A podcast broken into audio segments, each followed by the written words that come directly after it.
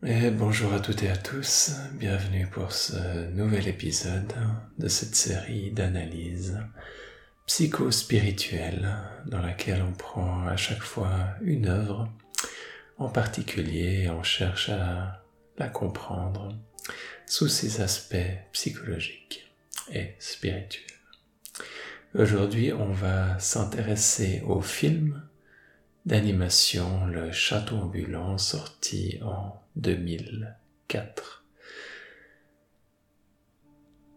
C'est un film que j'avais été voir au cinéma tiré par, euh, un ami. J'avais bien aimé mais sans non plus qui me, marque au premier abord et que j'ai redécouvert ces dernières années avec beaucoup de plaisir, voyant qu'il abordait certaines des, thématique euh, qui était chère à mon cœur et faisant notamment un parallèle très intéressant avec l'histoire de la Belle et la Bête. Et c'est un archétype qu'on voit pas dans tant d'histoires que ça et que j'aime beaucoup, qui personnellement aujourd'hui me touche énormément. C'est un film qui est tiré d'un roman de pas que je vous dise de bêtises, je me rappelle plus par cœur du nom de l'auteur Diana Wynne Jones, Le Château de Hurle. Et vu qu'à un moment donné, je me suis retrouvé comme euh, passionné, pris de, feu par cette, euh, ce film, euh, j'ai emprunté à la bibliothèque le livre et j'ai été un peu déçu. Du coup, le, film tire l'inspiration des personnages du, livre, mais je trouve qu'il n'y avait pas la même profondeur dans le traitement des, des personnages, encore une fois, de mon point de vue. Aussi, pour la suite de cette analyse, c'est possible que je révèle certains éléments clés de l'intrigue, que vous soyez prévenus si vous n'avez pas vu euh, le film, euh, de savoir si vous voulez continuer. Donc, c'est en quelques mots dans un univers fantastique où il y a de la magie qui est considérée comme étant quelque chose de normal, où on va suivre le personnage de Sophie qui reçoit un sort et se retrouve tout à coup comme étant une femme âgée. À ce moment-là, elle décide de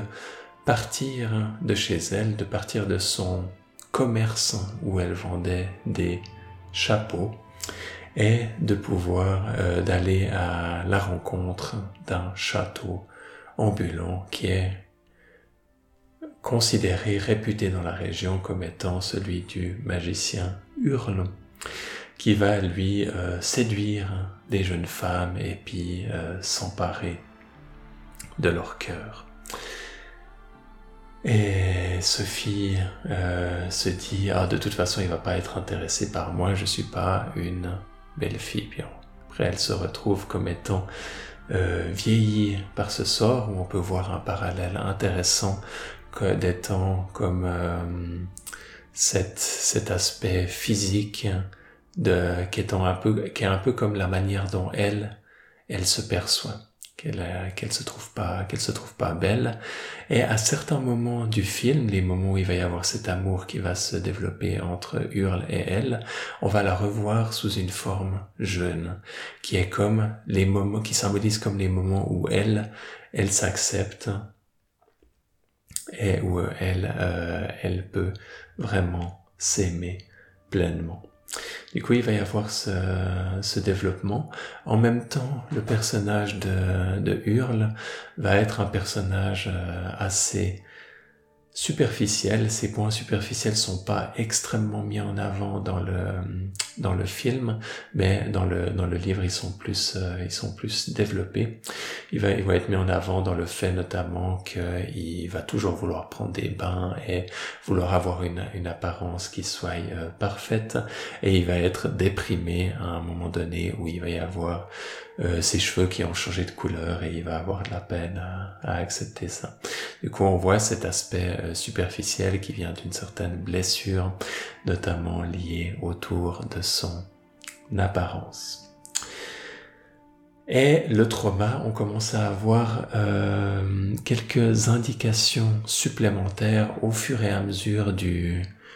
du déroulement de l'histoire, où on apprend que Calcifer, qui est ce démon avec lequel euh, le magicien a fait un pacte,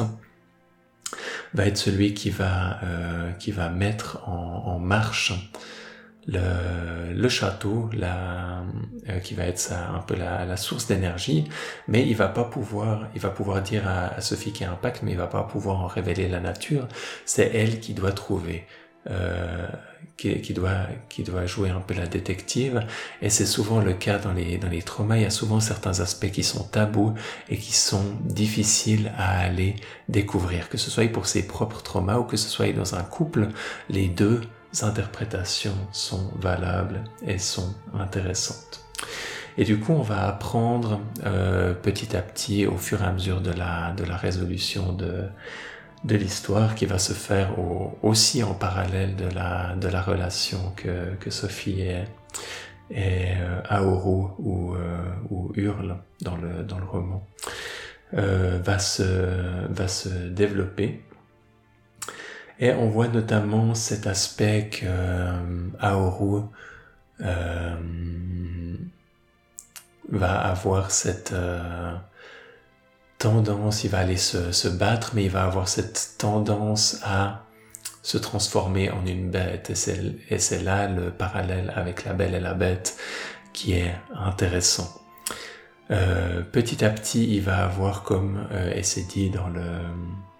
dans le, dans le film, il va avoir comme plus, de plus en plus de peine à redevenir un humain. C'est comme s'il utilisait son agressivité pour aller se battre dehors, un peu comme le militant politique qui allait, euh, qui, ou pour une cause, pour une certaine cause, peu importe, va utiliser sa colère là dehors, mais va comme être pris dans sa colère et transformé par sa colère de manière à ne plus vraiment euh, se retrouver lui-même. Et tout ça, est son mécanisme de défense qui, à la base, vient d'un trauma et ce trauma est représenté ici dans le pacte qui est fait avec le démon calcifère et on voit un flashback à un moment donné où Sophie tourne il y a une sorte de, de, roulette magique où ils peuvent choisir où ils vont. Et il y a la zone noire, la zone d'ombre, la zone sombre, qui correspond bien sûr aux aspects sombres du subconscient, qui est l'endroit interdit à y aller. Tout comme dans La Belle et la Bête, il y a cette euh, aile, l'aile ouest, je crois, qui est du château qui est interdite.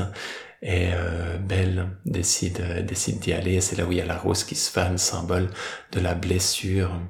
euh, de la blessure du cœur de la, de la bête. Et similairement, euh, c'est en allant dans cette zone sombre que euh, Sophie voit un peu ce, flashback où euh, Hurle a fait un pacte avec avec le démon et c'est à ce moment-là quelque part qu'il a qu'il a eu cette eu cette blessure c'est pas extrêmement clair hein, de quelle manière c'est c'est arrivé mais il a comme renoncé à l'amour à ce moment-là, tout comme euh, tout comme la bête avait eu cette, euh, cette blessure du cœur et ensuite était devenue euh, agressive, superficielle euh, et avait été dans le, le conte de la bête et la, de la belle et la bête pardon a été ensuite guérie par cet amour et par cette acceptation de, de Belle. Ici euh, aussi euh, Aoru va être transformé par cette relation et va pouvoir guérir. Du coup, il y a la guérison des deux, ce qui est très intéressant, tandis que dans La Belle et la Bête, tout est axé sur la guérison de, de la bête. Euh, ici, il va y avoir la, guérison des deux, ce qui donne euh, un, un, côté aussi très intéressant au personnage de, de Sophie, qui va pouvoir euh, plus s'accepter. Et encore une fois, on est dans ce, cette thématique de la, de la magie qui donne tout un, toute une facilité de pouvoir jouer avec les symboles, de pouvoir jouer avec les rêves, de pouvoir jouer avec le subconscient, avec les traumas d'une manière qui est, euh, qui est, qui est des fois assez, assez subtile, mais quand on y prête attention, toutes les pièces du, du puzzle commence à se, à se mettre en place et à révéler toute la richesse de l'histoire. Donc on a quelque part une guerre qui est comme qui est comme mis en arrière-plan comme une histoire un peu secondaire à l'histoire principale de la guérison de ce, de ce trauma par cette, par cette histoire d'amour et euh, le fait que cette euh, la manière dont Aoru s'engage dans cette guerre va pouvoir devenir harmonieux grâce à sa guérison de son trauma et grâce à, euh, à, l'amour qu'il a dans sa relation avec Sophie. Et une des raisons pour laquelle j'adore vraiment cette histoire est La Belle et la Bête également, c'est parce que ce, ce caractère guérissant des traumas dans l'amour est très rarement mis en avant dans les histoires. Et je trouve que c'est dommage. Il y a beaucoup d'histoires de violence qui, d'un point de vue de, guéri euh, de violence et de vengeance, je voulais dire surtout, qui, d'un point de vue de guérison des traumas, font que perpétuer le trauma. Il n'y a pas vraiment de d'avancée euh, qui se fait dans la psychologie du, du personnage. Après, bien sûr, il y a des histoires de vengeance qui sont beaucoup plus complexes, comme euh, dans l'autre analyse euh, qu'on a fait avec le, euh, que j'ai fait avec le, le manga Berserk, où il va justement y avoir le personnage qui, qui part sur sa, sur une idée de vengeance. L'histoire est pas terminée, mais en tout cas, cette quête de vengeance évolue énormément au cours de, et devient et devient quelque chose de beaucoup plus intéressant que ces histoires de vengeance classiques euh, qui se finissent en le gentil bah le méchant et puis euh, tout le monde est content. Ici, on va avoir une mise en perspective de la puissance de la guérison. Et au même titre, euh, ça a été mis en avant dans un, conte, dans un livre de euh, Frédéric Lenoir, qui je crois s'appelait Cœur de glace, et racontait aussi cette, euh, cette histoire archétypale de pouvoir guérir une blessure au niveau du cœur. Et on a aussi le développement du personnage de Sophie, qui est très intéressant parce qu'au début elle est dans cette boutique de chapeaux, mais pas forcément, euh, pas forcément à sa place, pas forcément heureuse, épanouie. Et lorsque l'histoire se développe, donc c'est un des aspects qui est euh, qui est un peu plus riche quand on a quand on a lu le livre parce que c'est passé relativement rapidement dans le film, mais elle va réouvrir euh, une boutique et dans cette boutique, elle va pouvoir vendre euh, des fleurs. Je crois qu'elle vend plus des chapeaux, je crois qu'elle vend juste plus que des fleurs. Et puis elle a un accès. Euh, la maison est magique, donc ils peuvent avoir différents accès. Un des accès va être euh, quand ils ouvrent la porte, ils peuvent choisir une couleur et une de ces couleurs va donner sur euh, un immense champ de fleurs et, cet immense champ de, fleurs peut être un symbole d'une belle place à l'intérieur de soi, à l'intérieur de son subconscient, d'une place lumineuse qui est née avec cet amour et avec sa relation avec Aoru, parce que c'est justement une des places qui, qui, que eux, ils rencontrent ensemble. Et, on voit à un moment donné aussi du, du film quand à la fois la boutique est attaqué et à la fois cette place où il y a les fleurs est attaquée, on voit euh, que Aoru commence à utiliser son sa magie pour protéger quelque chose, alors qu'avant il était c'était juste un peu, il devenait une bête en colère qui était juste contre le pouvoir en place, contre la guerre. Ici, il a trouvé quelque chose à protéger. Il va se battre mais pour quelque chose. Il va se battre pour Sophie, il va se battre pour cet amour, il va se battre euh, pour ses nouvelles valeurs et ça le change, ça le transforme. Ensuite, il a plus cet aspect euh, superficiel, son trauma peut guérir